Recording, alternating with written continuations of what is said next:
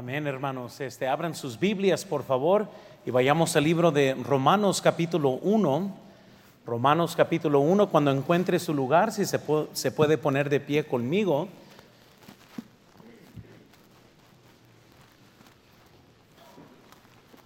En realidad, yo pienso que algo que voy a mencionar hoy, todos van a estar muy en acuerdo de lo que quieren, de lo que quisieran ser parte. Yo pienso que todos aquí quisiéramos ser parte de una iglesia que impacte, una iglesia que tenga una fe que es conocida alrededor del mundo. Yo sé que todos quisiéramos ser parte, pero quisiera hablar sobre qué, qué se necesita para poder lograr esto. Y noten por favor conmigo en Romanos capítulo 1, versículo 8 y tengan sus Biblias listas durante la predicación, estaremos yendo a diferentes pasajes. Dice la Biblia, primeramente doy gracias a mi Dios mediante Jesucristo con respecto a todos vosotros, de que vuestra fe se divulga por todo el mundo. Que fuera que nuestra fe fuera divulgada por todo el mundo. Vamos a orar, vamos a pedirle al Señor que bendiga. Señor, te pido por favor que me des el poder de tu Santo Espíritu. Te pido por favor que me uses. Te pido que por favor obres. Reconozco que soy insuficiente. Y por más que yo conozca, Señor, si tú no me bendices con tu presencia, en vano sería mi predicación. Pero Señor, con tu poder, tu iglesia puede ser edificada y muchos pueden ser traídos a convicción y muchos, muchas decisiones se pueden tomar. Por eso te pido, Señor, que me des tu poder. Te pido esto en el nombre de Cristo. Amén. Pueden tomar asiento, por favor. Lo que acabamos de leer en Romanos capítulo 1, versículo 8, nos da en cierta forma una foto grande de lo que usted y yo quisiéramos ser parte, quisiéramos que nuestra fe sea conocida por todo el mundo. Y en cierta forma todos podemos lograr cierto aspecto de esto. Lo he dicho varias veces que este, no, no, no tienes que ser alguien para hacer una diferencia. En muchos lugares que yo he predicado, en muchas iglesias y diferentes conferencias que yo he predicado, han escuchado de un hermano que ustedes conocen bien, se llama Lázaro Enríquez. Y una de las razones que muchos han escuchado de este hermano en diferentes predicaciones es cuando hablo en congregaciones, este, muchas veces les he dicho a los hermanos de la iglesia que pueden impactar a alguien más. Cuando yo todavía, me encontraba pelón y con pantalones guangos y este, quizás nadie diera su tiempo para mí, el hermano fue una increíble bendición a mi vida. Fue quien me llevaba a, hacer visitas los martes en la tarde. Incluso había un martes que me llama, me dice, Luis, ahí te veo a las 7. Le dije, hermano, este, esta noche no voy a ir contigo. Me dijo, ahí te veo y me colgó. Ah, dije yo, ahora sí no voy a ir. Y, este, y Lázaro, hermanos, resucitó de los muertos, llegó a mi casa. Mano Lázaro tocó la puerta y me dice, como no fuiste este, a ganar almas, tú eres mi visita. Y por media hora me enseñó la importancia de ser fiel. Cuando mi familia todavía no era cristiana y no iba mi familia al retiro de la familia, fue el hermano Lázaro Enríquez que me invitó a ser parte de su familia. Cuando yo no venía a la iglesia, Adivinen quién me llamaba. Lázaro Enríquez. Y, la verdad es que no tienes que ser un teólogo, no tienes que ser este, una persona sumamente inteligente, no tienes que tener ningún doctorado si quieres que tu fe sea conocida en todo el mundo. Porque usted puede ser fiel, usted puede impactar la vida de alguien y esa persona puede trastornar el mundo entero porque su influencia fue de increíble impacto al individuo con el que estás tratando. Ahora, vivimos en una generación tan observida de sí mismo que muchas veces no tiene tiempo para alguien más. Cuando leemos Romanos 1, versículo 8, vemos que Pablo está dando gracias a Dios que la fe de ellos era conocido en todo el mundo. Se divulgaba la fe, se hacía conocer la fe, se traspasaba la fe. Y nosotros queremos tener principios entendidos para saber cómo se puede lograr esto. Ahora, en los Estados Unidos en el año 2010 se dijo que en cada casa se gastaba 805 dólares al mes en sodas en las casas promedio. 101 billones de dólares se gastaba anuales en el 2010 en cerveza. Muchos que me están escuchando eran mejores para ser mundanos que lo son para ser cristianos. Cuando estaban en el mundo llegaba el mariachi y sin pensarlo sacaba su vitera, yo pago otra hora. Se acababa la fiesta a las 12 y estabas con que a poco tan temprano. Y muchas veces vienen a la iglesia viendo el tiempo, el reloj, a ver qué horas son. Y no, el pastor Montaño va a predicar, él va a predicar largo. Ahora sí que no llegamos temprano. Y la pregunta es si eso es lo que usted piensa que es necesario para que su fe sea conocida en todo el mundo. En la iglesia bautista de Hermosillo tengo muy en claro nuestra misión y nosotros también predicamos acerca de misiones. El, este mes se comprometió nuestra iglesia un poquito más de 25 mil pesos mensuales para misiones. Para una iglesia en México y para nuestro tamaño es muy bien. Plantamos una iglesia en San Luis Río Colorado. Hace poco el pastor nos estaba, me estaba preguntando el día de ayer cuál es el presupuesto. Nuestra iglesia dio casi dos millones de pesos, no un poquito más, perdón, de dos millones de pesos en diezmos y ofrendas. ¿Por qué? Porque nuestra misión es que también la gente de México sepa sacrificar, sepa dar, sepa eh, su responsabilidad de llevar el Evangelio a todo el mundo. Entonces, ¿qué se necesita, hermanos? ¿Saben a cuál es la diferencia entre los niveles de compromiso de jamón con huevos? La gallina contribuye, pero fue el puerco que dio su vida. Amén. Y todas las iglesias, hermanos, tenemos muchos que van a ser porristas y van a ser muchos quienes van a estar jugando. Y lo que usted tiene que contestar en esta noche es qué tipo de cristiano es usted. ¿Es alguien que va a echar porras o es alguien que se va a meter al juego? Porque en final de cuentas las porras no cambian el mundo, las porras no hacen nada más que hacer escándalo. Son los jugadores que verdaderamente son los que dan la victoria a cualquier equipo. Y si la fe de la iglesia bautista de Lancaster se va a dar a conocer en todo el mundo, tendremos que entonces parar de echar porras y comenzar a jugar en el juego. Es fácil decir, yo quiero que la fe sea divulgada. Eso es muy fácil. Es otra cosa sacrificar para ello. Quiero nomás enseñarles varias necesidades, varias áreas que son necesarias para que la fe sea divulgada. Quiero que vean número uno conmigo, por favor. Es necesario tener una comprensión de la comisión. Lamentablemente vivimos en un tiempo donde gente quiere ganar al mundo con su inteligencia, no con la predicación del Evangelio. Tenemos que comprender que fue Jesucristo quien dijo, id y predicar el Evangelio a cada criatura. Es decir, que en Marcos 16, 15 Jesús no estaba dando una sugerencia, Él nos estaba diciendo, es el trabajo tuyo de llevar el Evangelio a cada criatura.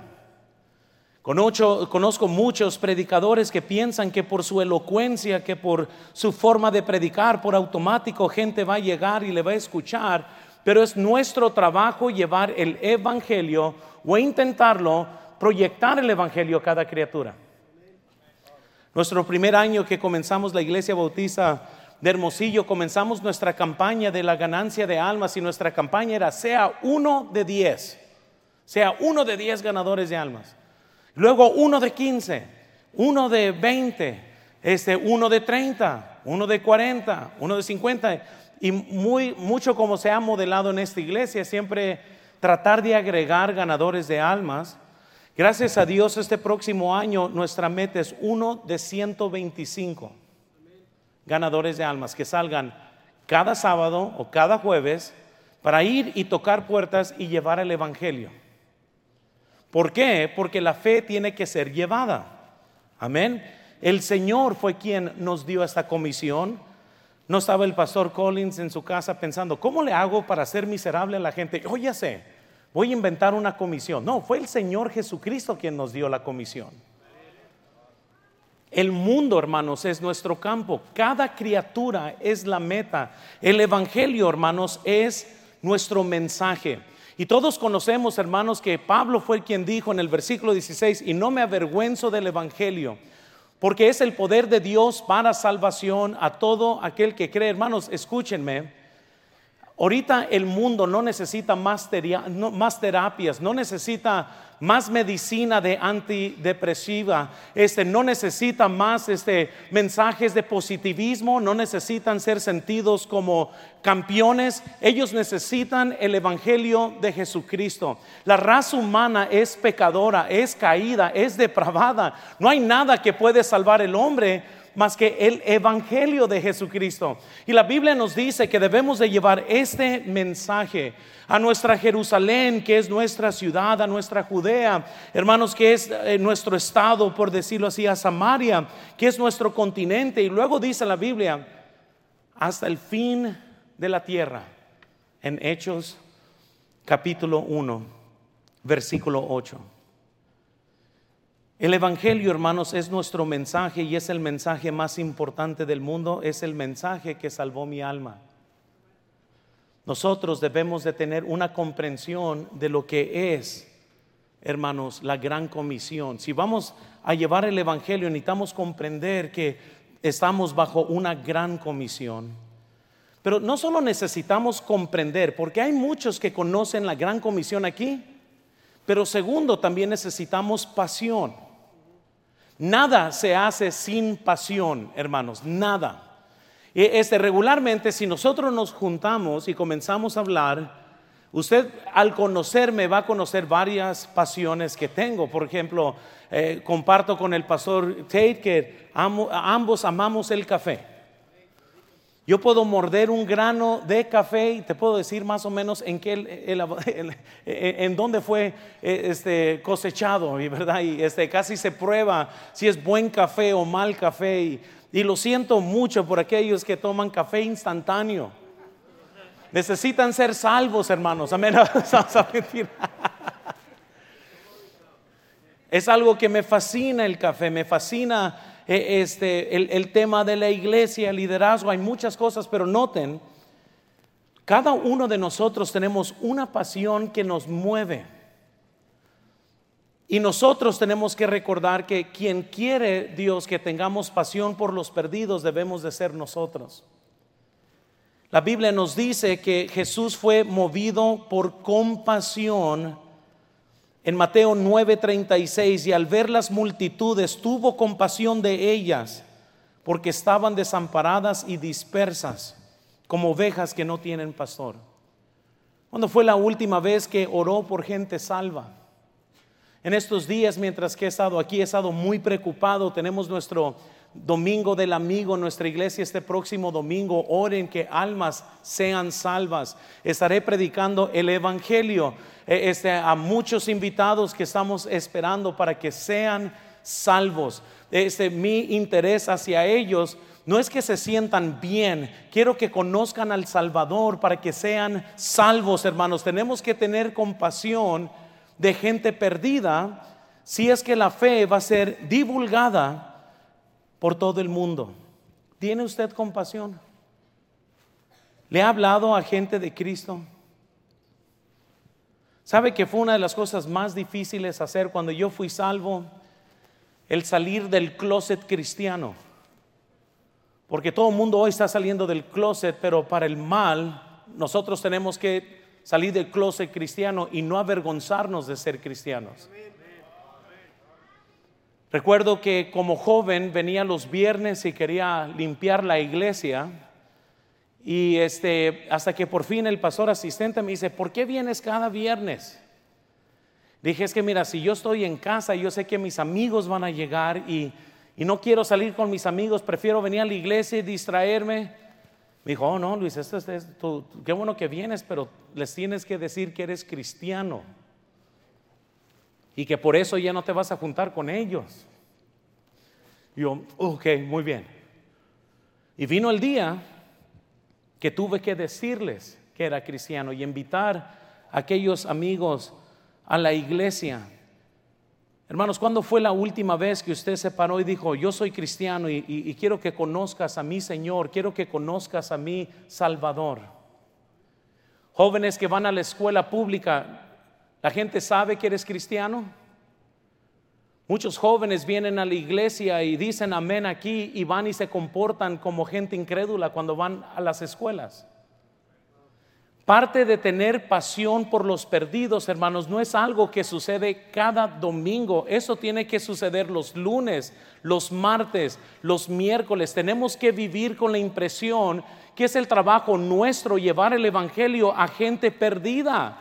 No podemos nomás tener poca compasión los domingos y no podemos nomás tener una forma de religión. Tenemos que tener la pasión para poder vivir nuestra fe todos los días, porque si usted no está viviendo su fe todos los días, es más probable que va a terminar siendo nomás un porrista.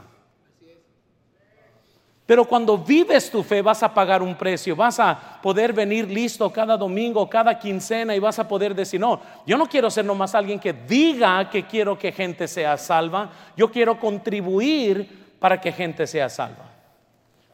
Entonces necesitamos una comprensión de la comisión, necesitamos tener compasión por las almas perdidas, necesitamos también, hermanos, tener un compromiso fiscal para poder enviar a otros. Ahora, quiero que vayan conmigo a Romanos capítulo 10. Y luego ahorita vamos a ir a Primera de Corintios 8, o Segunda, perdón, de Corintios 8. Pero noten conmigo, por favor. ¿Estamos ahí todos?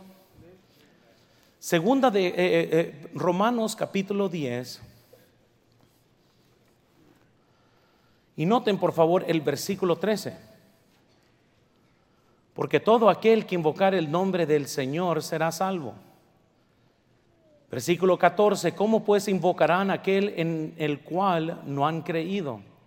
¿Y cómo creerán en aquel de quien no han oído? ¿Y cómo oirán sin haber quien les predique? Pero noten, versículo 15. ¿Y cómo predicarán si no fueren, qué dice? Como está escrito, cuán hermosos son los pies de los que anuncian la paz, de los que anuncian buenas nuevas. Hermanos, la Biblia nos dice entonces cómo van a escuchar al menos que sean enviados. Y esta conferencia es para poder participar y enviar a gente que lleve el Evangelio. Aparte es que usted y yo no podemos estar ahí. Bien dijo el hermano Ferenstein, yo sé que muchas veces se dice unos van y otros dan, pero como misioneros damos y vamos. Y queremos nosotros entonces, hermanos, enviar a personas y queremos ser copartícipes de esto. Ahora vayan conmigo a 2 de Corintios, por favor, capítulo 8. Porque la razón que estamos haciendo todo lo que estamos haciendo lo describe perfectamente segunda de Corintios capítulo 8. Si la fe nuestra va a ser conocida en todo el mundo, necesitamos comprender bien lo que es la gran comisión. Id y hacer discípulos a todas las naciones, bautizándolos en el nombre del Padre y del Hijo y del Espíritu Santo, enseñándoles que guarden todas estas cosas. Y he aquí, estoy con vosotros hasta el fin del mundo. Esa es la gran comisión para la iglesia. Necesitamos tener compasión por los perdidos. Muchas veces nos fastidian los perdidos, pero necesitamos tener compasión por ellos.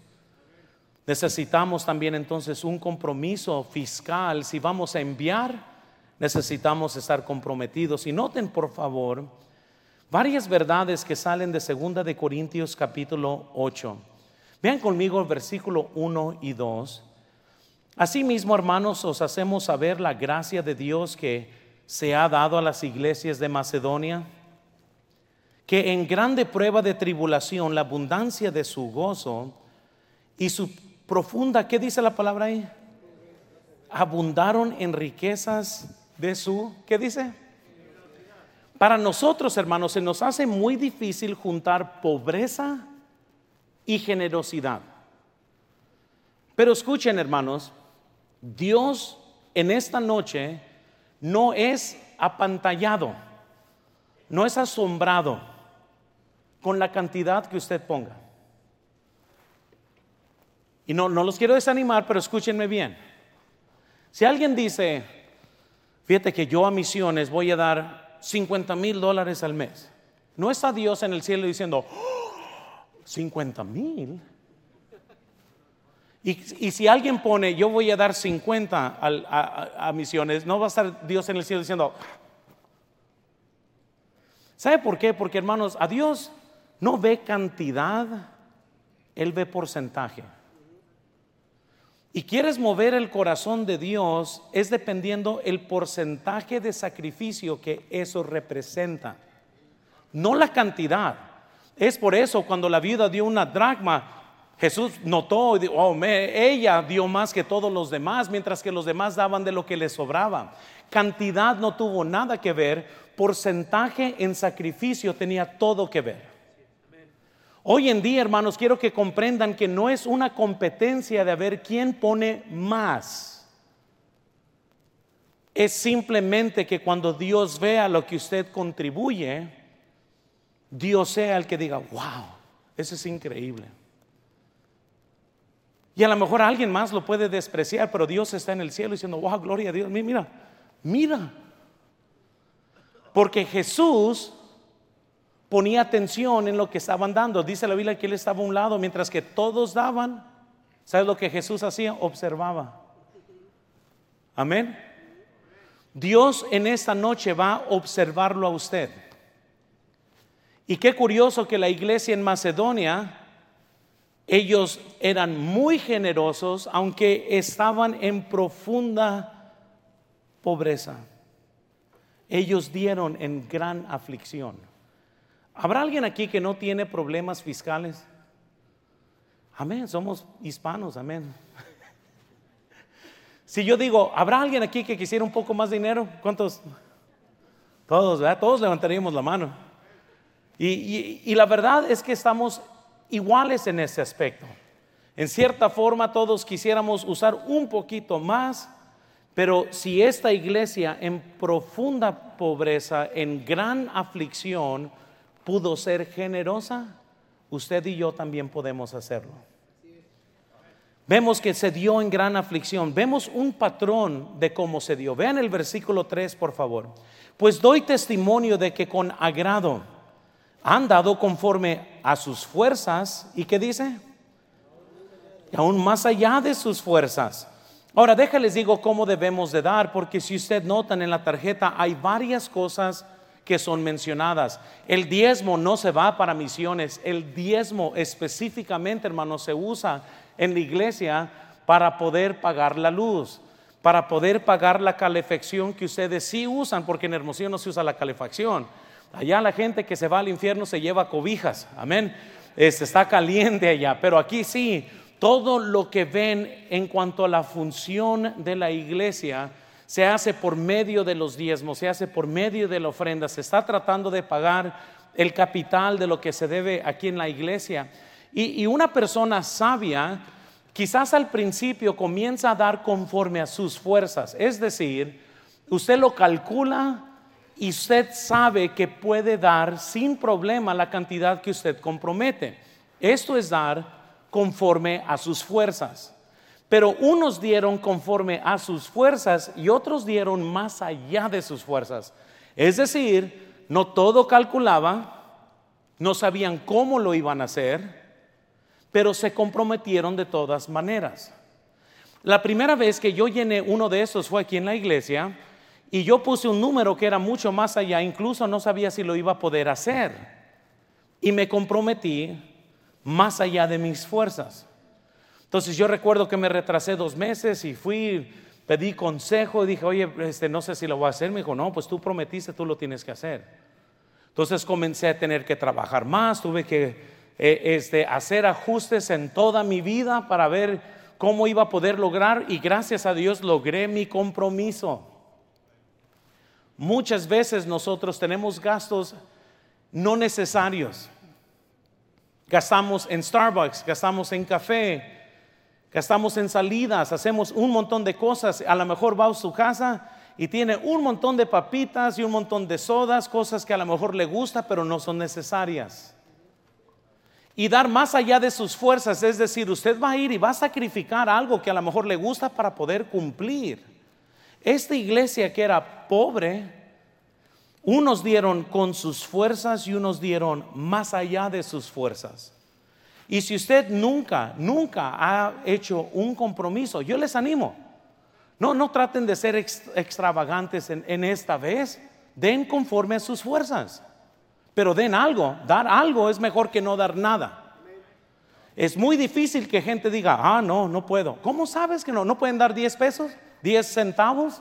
¿Un dólar? ¿No puedes dar un dólar a misiones por mes? Todos pueden hacer algo. Ahora, para los que ya tienen años haciendo eso, quizás Dios quiere exprimir un poco más su fe, haciéndolo dar un poquito más allá de sus fuerzas. Eso es entre usted y Dios. Lo que yo sé es que ya tienen semana orando por eso, semanas. Ya sabían que iban a tener esta conferencia. No es como que la semana pasada le dijeron, van a comprometerse y punto. Pero hay dos clases de cristianos en esta noche que me están escuchando. Unos que sí han estado orando y otros que ni lo han pensado y ahorita están como incómodos. ¿Qué hago? ¿Qué hacemos? Porque no has estado orando. Y lo que queremos a completar en esta noche es que usted haga lo que Dios quiere que usted haga. Amén, ni más ni menos. Haga lo que Dios quiere que usted haga. Sin embargo, si no ha estado orando porque está pensando, ojalá que venga el rapto antes del compromiso. Amén. O ahora están pensando, no voy a ir el martes para, que, que mi conciencia descanse. No se preocupen, el domingo también lo va a mencionar el pastor. Y por la siguiente semana se va a estar, así que no se va a escapar de esto. Pero en serio, lo que más les pedimos es que hagan lo que Dios quiere. No se trata de cantidad. Se trata de decir, Señor, tú me das a mí cada mes tanto. ¿Cuánto quieres que esto sea para yo contribuir como jugador en esta meta de llevar la fe a todo el mundo? Entonces vemos que se dio en gran aflicción, vemos el patrón del dar dar conforme a sus fuerzas y más allá de sus fuerzas. Pero también vemos el, en realidad el propósito de dar a misiones. Y el propósito, hermanos, de dar a misiones es para poder poner en las manos de los misioneros para solventar los gastos, hermanos. En Hermosillo jamás he entrado a un lugar y nunca se me ha dicho, ¿eres misionero de los Estados Unidos? Sí. Ah, no, escoge todo gratis porque como eres misionero, le vamos a regalar todo. Y menos en México, hermanos. Usted dice que viene a los Estados Unidos, le van a subir los precios. Amén. Entonces, no va a decir que es misionero porque le van a cambiar todo, se lo van a cobrar en dólares y todo lo demás. Pero estamos tratando de decirle a los misioneros, miren, van a tener gastos y para que no se preocupen en trabajar en otras cosas, queremos que te enfoques y que sea el trabajo tuyo establecer una iglesia, producir discípulos y que esta iglesia se multiplique. Eso es llevar la fe, hermanos, a todos lados. Y la razón que se compromete a eso es para ayudar a otros que lleven este mensaje alrededor del mundo. Hermanos, Dios quiere que cada persona hoy se comprometa. Y pudiera todavía dar un montón de detalles de cómo funciona esto, pero sé que ahorita se va a tomar esto y, este, y todos vamos a tener la oportunidad para contribuir, pero cuando usted dé, La única sonrisa que usted necesita es la de Dios. Y les voy a decir, Dios no es un pobre en la calle a quien nosotros vamos y le tiramos una cora. Él merece más que eso. Y muchos, lamentablemente, así es como adoran a Dios. Voy a ver qué es lo que me sobra. Van a dar el dólar y todavía le hacen así por si acaso se ve uno pegado. Amén. Vamos a hacerle así para separar los billetes. No vaya a ser. O peor tantito cuando saca su billete, el presidente se pone lentes oscuros, ¿verdad? Porque está encandilado, nunca ha salido de su billetera. Y no queremos esto, hermanos. Eso es algo muy bendecido por el Señor. Y yo sé que muchos que tienen años sacrificando pueden atestiguar que es una bendición poder contribuir, porque para los que han estado contribuyendo, ven un video como lo que acaban de ver, ven lo que Dios ha estado haciendo en la vida del pastor Tate en Honduras y dice, gloria a Dios, yo tengo parte en esto. Vieron el video de Hermosillo, se dice, gloria a Dios, yo tuve parte en eso. Gloria a Dios, yo tuve parte en todo lo que hemos estado viendo en los últimos días porque yo he estado contribuyendo. Porque de esto se trata, contribuir, participar, es mucho más de nomás decir, yo quiero que gente sea salva. Esa es una forma de decir, no solo quiero, pero yo quiero participar también. Entonces, al, llenar esto el día de hoy, su diezmo no va a misiones. No le robamos a Pedro para darle a Juan. El diezmo es del Señor y se usa en la iglesia local. Su compromiso para misiones es aparte de el diezmo que usted ya da a la iglesia es en adición de. Este, dar conforme a sus fuerzas es calcular aún su diezmo y va a dar sacrificialmente más allá de esto, para que no confunda, porque muchas veces conociendo la raza, en mi iglesia siempre lo vemos, siempre que tomamos compromisos, de repente baja en diezmos y de repente sube en misiones y no sé, no, no, no, ya comienzo y comienzo a predicar, porque necesitamos enseñar esto. Y queremos ser fieles, hermanos. Queremos que nuestra fe sea divulgada en todo el mundo. Llegaremos al cielo un día y vamos a ver los verdaderos héroes de la fe. Y van a haber muchos que son predicadores, pero van a haber muchos que estuvieron sacrificando para que otros pudieran ir. Solo Dios sabe, hermanos quienes aquí son héroes de la fe y no lo saben, porque fielmente han estado sacrificando, han estado orando, han estado dando para que alguien más lleve la fe a otro lugar en el cual usted no está. No se pierda del fruto de lo que Dios está haciendo. Contribuyan, sean copartícipes de lo que Dios está haciendo.